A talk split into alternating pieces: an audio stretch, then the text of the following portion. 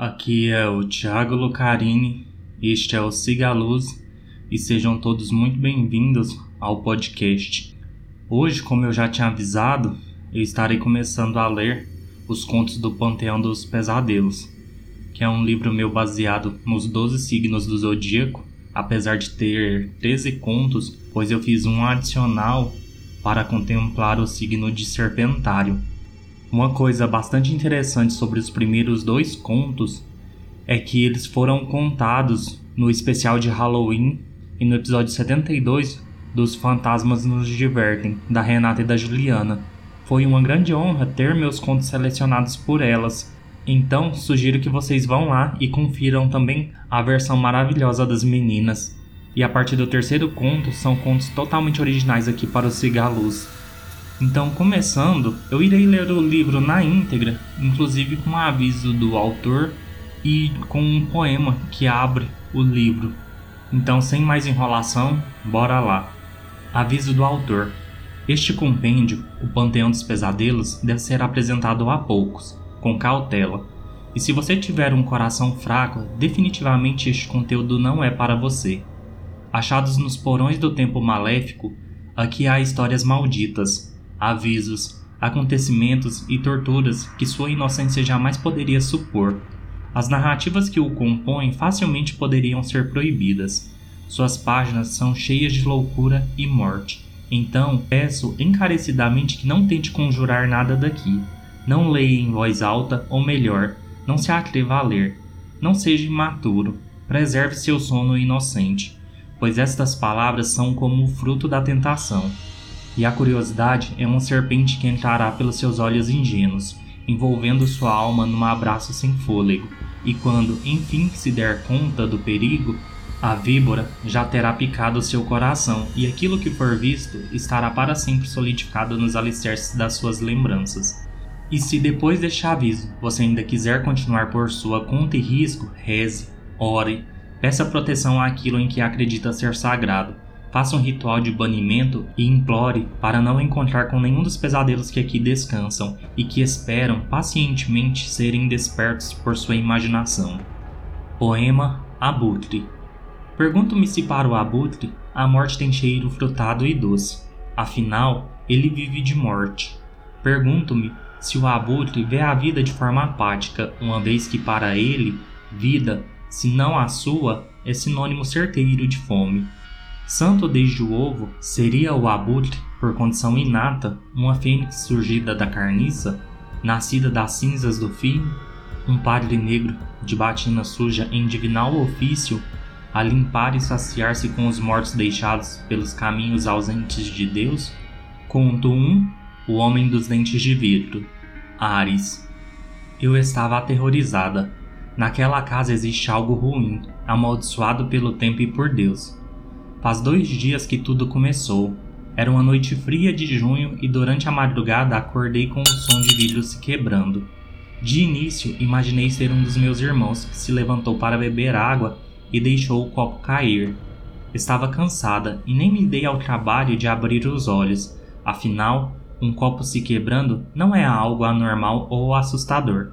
Eu estava errada. Na madrugada seguinte, escutei novamente aquele som de vidro se quebrando e não acreditei que aquilo estava se repetindo. Levantei furiosa, disposta a brigar com quem quer que fosse. Foi quando o vi. No canto do meu quarto havia um homem encurvado e choroso. Era dele que vi o som de vidro se quebrando. Eu o vi na penumbra, pois sempre deixava meu celular ligado com a luz de tela a noite inteira, devido ao medo que sinto da escuridão total. Aquela coisa, percebendo que eu havia acordado, se aproximou de mim flutuando colocando seu rosto debaixo da luz do meu celular, que ficava à cabeceira da minha cama. Ele era bizarramente magro, possuía olhos profundos e medonhos, cabelos ralos e longos. Sua boca sangrava. A coisa segurava uma pequena toalha que um dia fora branca, mas que agora possuía tons de vermelho terroso e vivo, uma mistura grotesca de sangue seco e fresco. De repente aquilo escancarou a boca como se fosse me engolir, um arrepio me percorreu. Eu não tive reação diante da visão do inferno. Meu coração quase parou. Seus dentes eram cristalinos como água, pois eram de vidro.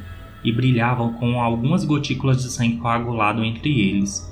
Percebi que os frontais eram mais afiados, pois várias lesões recentes emolduravam seus lábios. De perto, vi que a boca estava muito mais machucada do que eu poderia imaginar. Sua língua estava fatiada, literalmente, cheia de cacos fincados, formando horríveis lesões e sangrava muito. Da sua garganta emergiam sons perturbadores de engasgo. Acredito que ele engolia cacos de vidro dos dentes quebrados, que o cortavam de dentro para fora.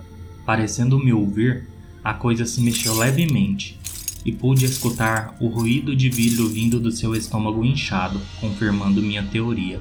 A parte interna das bochechas era um caos de cortes irregulares. Algumas chegavam a atravessá-las. Um bafo de podridão e sujeira emanava daquele ser. Ah, Judá, ele disse pausadamente. Baba e sangue coagulado escorreram da boca dele, pingando no meu braço. Foi então que eu gritei com todas as minhas forças e desmaiei em seguida. Acordei com a minha mãe me balançando enquanto meu pai e meus irmãos me encaravam. O que aconteceu, filha? perguntou mamãe. Eu não queria parecer louca. Havíamos nos mudado há pouco tempo e eu não queria causar problemas para minha família. De forma sucinta, respondi: Pesadelo. Não dormi desde então. Agora, a noite se aproxima outra vez Estou apavorada, mortificada de medo. Não quero dormir, não quero causar problemas à minha família, mas também não quero ver aquela coisa de novo. Apesar de pedir ajuda, aquilo não é algo pacífico, nem uma simples aparição. No meu braço, onde a mistura de baba e sangue caiu, há um pequeno corte vermelho, lembrança de que não estou louca, não sei o que farei.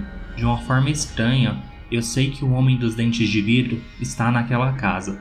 Posso escutá-lo, batendo seus dentes um contra os outros, rangendo-os, quebrando-os, só esperando que eu caia no sono. Conto 2 O Glutão, Touro. Aqui está, é seu. Mamãe me entregou o cofrinho de moedas, ele era fantástico. Tinha a forma engraçada de um cozinheiro gordo com um domão branco com três botões, um chapéu típico de chefe, o toque blanchet, também branco, e uma gravata vermelha que sufocava seu pescoço inexistente. Emoldurando seu rosto rechonchudo havia olhos pequenos e um sorriso desproporcionalmente estranho, comum nas imagens orientais do Buda da Fortuna. Numa das mãos coladas à barriga, ele trazia um cutelo e na outra um garfo. É pesado, eu disse. O antigo dono me disse que o cofre é uma relíquia do século passado minha empolgação era tanta que mal agradeci mamãe e fui cambaleando para o meu quarto, levando meu presente histórico. Enfim, eu começaria de fato a fazer minha poupança para um dia me tornar um grande chefe com várias estrelas Michelin.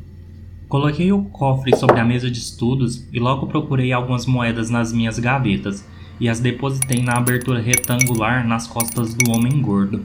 Aquele era o primeiro passo rumo ao meu futuro, Naquela noite, demorei a dormir devido toda a agitação que eu sentia. No dia seguinte, depois da aula, durante a tarde, resolvi tirar um cochilo. Não sei especificar quando apaguei, nem quando começou. No entanto, como num devaneio, eu escutava ao longe crianças chorando em desespero. Porém, o que começou baixo foi aumentando o volume. Socorro! Socorro! Socorro! Acordei sobressaltado com o grito de uma garota bem ao meu lado. Já desperto, não notei nada de diferente no quarto, então supus apenas estar cansado demais da noite mal dormida. Rapidamente voltei a cochilar, mas antes de pegar no sono totalmente, comecei a ouvir sons de moedas caindo no cofrinho, e aí aconteceu de novo. Socorro! Socorro! Sentei-me, apavorado. Dessa vez era a voz estrangulada de um garoto. Foi nesse instante que eu o vi. Parado na penumbra do meu quarto, aos pés da cama, estava um homem aterrorizante segurando um cutelo enorme. O metal tinha um tom escarlate assustador, resplandecia e chiava, estava quente. Seus dentes amarelados, seus olhos doentios brilhavam à luz da ameaça. Ele fedia coisas mortas. Sua pele encebada era purulenta e cheia de erupções que se assemelhavam às cracas marinhas. O homem gordo do cofrinho estava ali, balançando-se com seu barrigão cheio de moedas. Atrás daquela coisa havia espectros disformes que pareciam ser crianças de outrora, e mais deles apareciam saltando do buraco retangular em suas costas. Socorro! Socorro! ressoavam várias vozes desconexas, contudo igualmente perturbadoras. Quem são vocês? perguntei sentindo um calor líquido entre as minhas pernas. O homem gordo apenas riu com desdém, e grotescamente sua boca foi se abrindo até a altura da cintura. Uma saliva densa e fedida escorria dela formando poças no piso do meu quarto. Lágrimas encheram meus olhos. Tremendo em minha impotência, cobri minha cabeça com a coberta e escutei os sons de moedas vindo daquela barriga do inferno se aproximando cada vez mais de mim, para me recusar pela eternidade o descanso dos anjos. Bernardo? Filho? A mamãe chegou. Nenhuma resposta. Carla sobe até o quarto de Bernardo. Ele não estava lá. Sua cama, perfeitamente arrumada, não dava sinais da sua presença. A mulher olha para a mesa de estudos do filho vê sua mochila largada na cadeira e nota seu presente. Ela pega o homem gordo carinhosamente e o sacode, ouvindo o som de algumas moedas. Carla devolve o cofre ao lugar e sai à busca do filho, sem saber que ela nunca mais o encontrará. Iluminados, a partir daqui começam os contos totalmente inéditos. Conto 3 O Poeta Gêmeos Ligo a câmera a desgraça sempre foi entretenimento. A mídia, com seu toque de Midas, é o espelho dos nossos horrores. Confira se está gravando. Respiro fundo. A live já tinha um público em espera de 5 mil pessoas. Entro ao vivo. Nos arcanos dos pesadelos existe uma entidade autodeclarada, o poeta. Dizem que seu surgimento se deu dos escritos e livros de magia negra, de maldições rogadas e maus pensamentos ele é o autor de toda palavra maldita. Certamente, nada de bom poderia florescer de algo dessa natureza horrenda. O poeta é a criatura responsável, no seu círculo do inferno, por punir os senhores das leis, os corruptos, políticos, policiais, racistas e homofóbicos, um pedido pessoal. É o senhor de toda oratória e escrita condenável.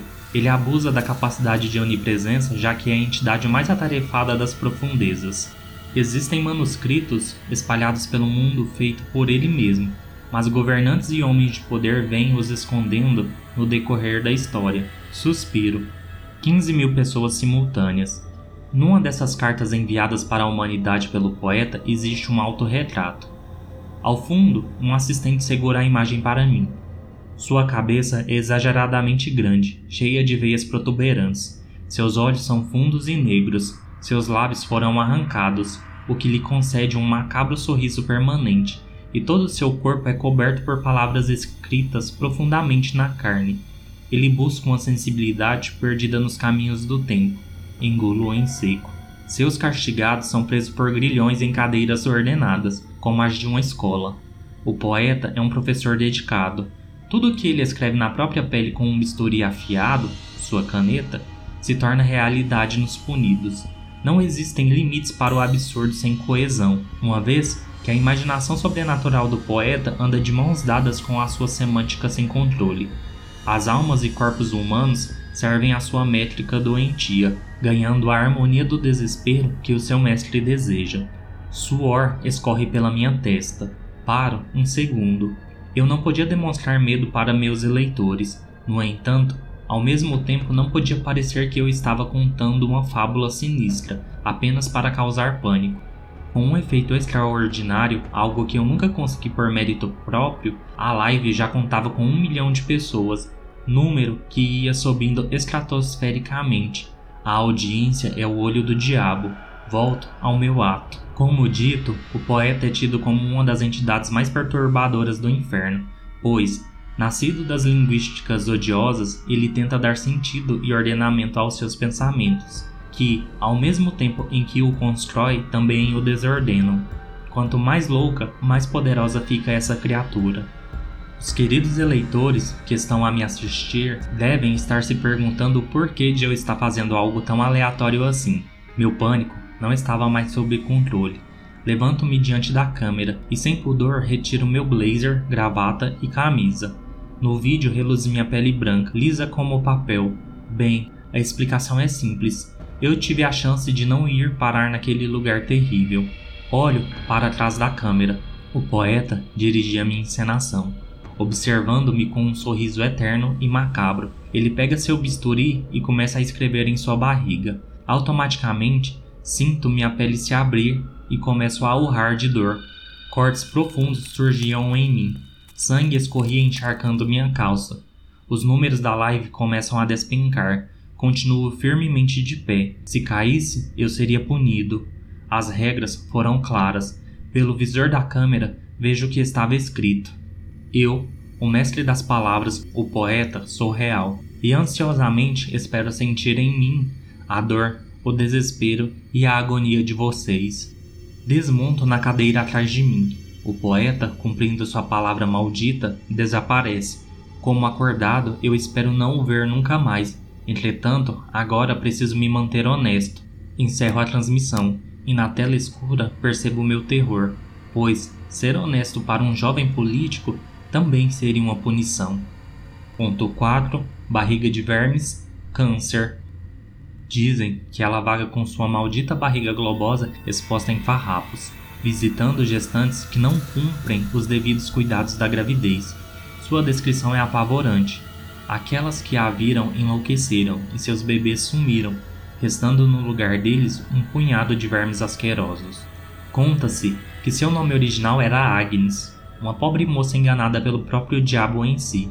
Ao contrário do que se pressupõe, ela não engravidou do Anticristo, ou sucessor do inferno, mas de um mal que habita suas entranhas até os dias de hoje.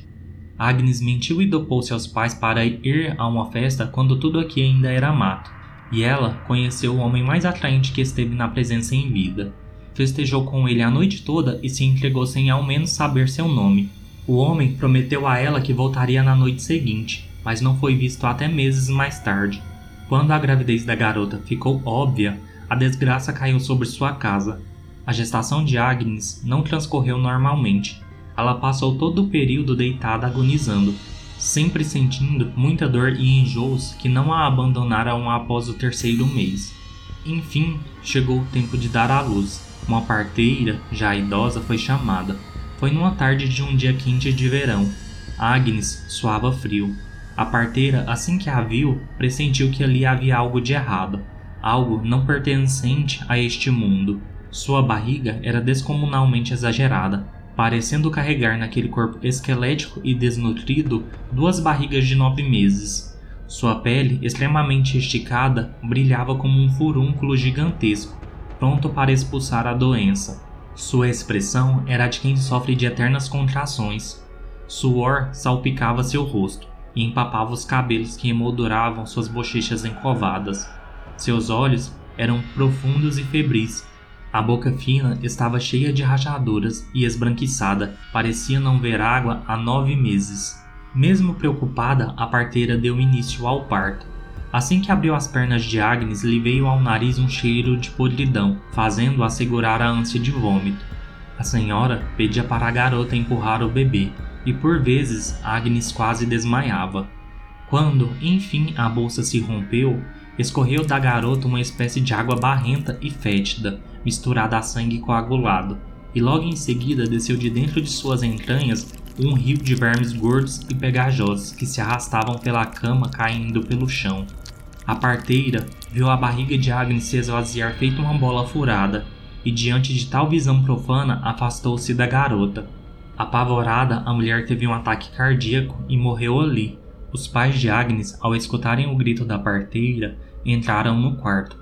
De frente àquela pintura do inferno, rapidamente eles saíram dali e desapareceram.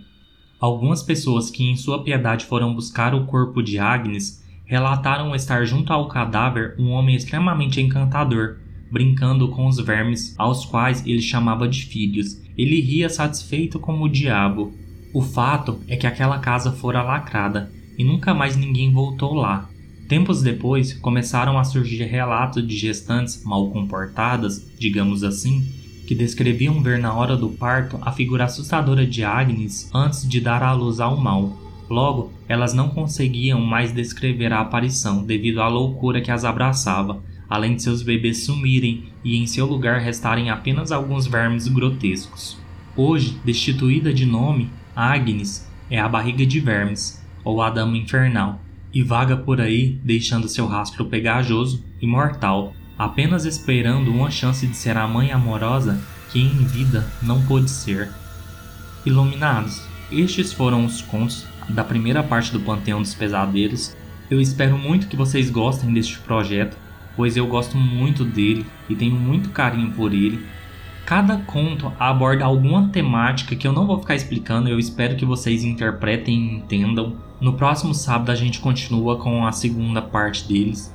No Instagram do podcast eu estarei deixando as ilustrações de cada conto e a capa do livro do Panteão.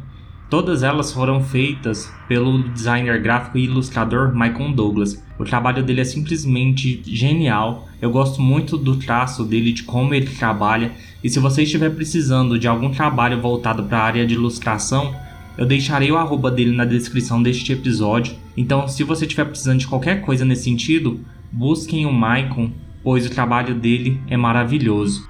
Peço, como sempre, que curtam, comentem, compartilhem nas suas redes sociais, avaliem o podcast nos seus agregadores de preferência, pois isso ajuda muito o podcast a crescer. Se quiser enviar um relato seu, envie para sigaluzpodcast.gmail.com que eu estarei esperando o seu relato. No mais, fiquem todos bem e siga a luz.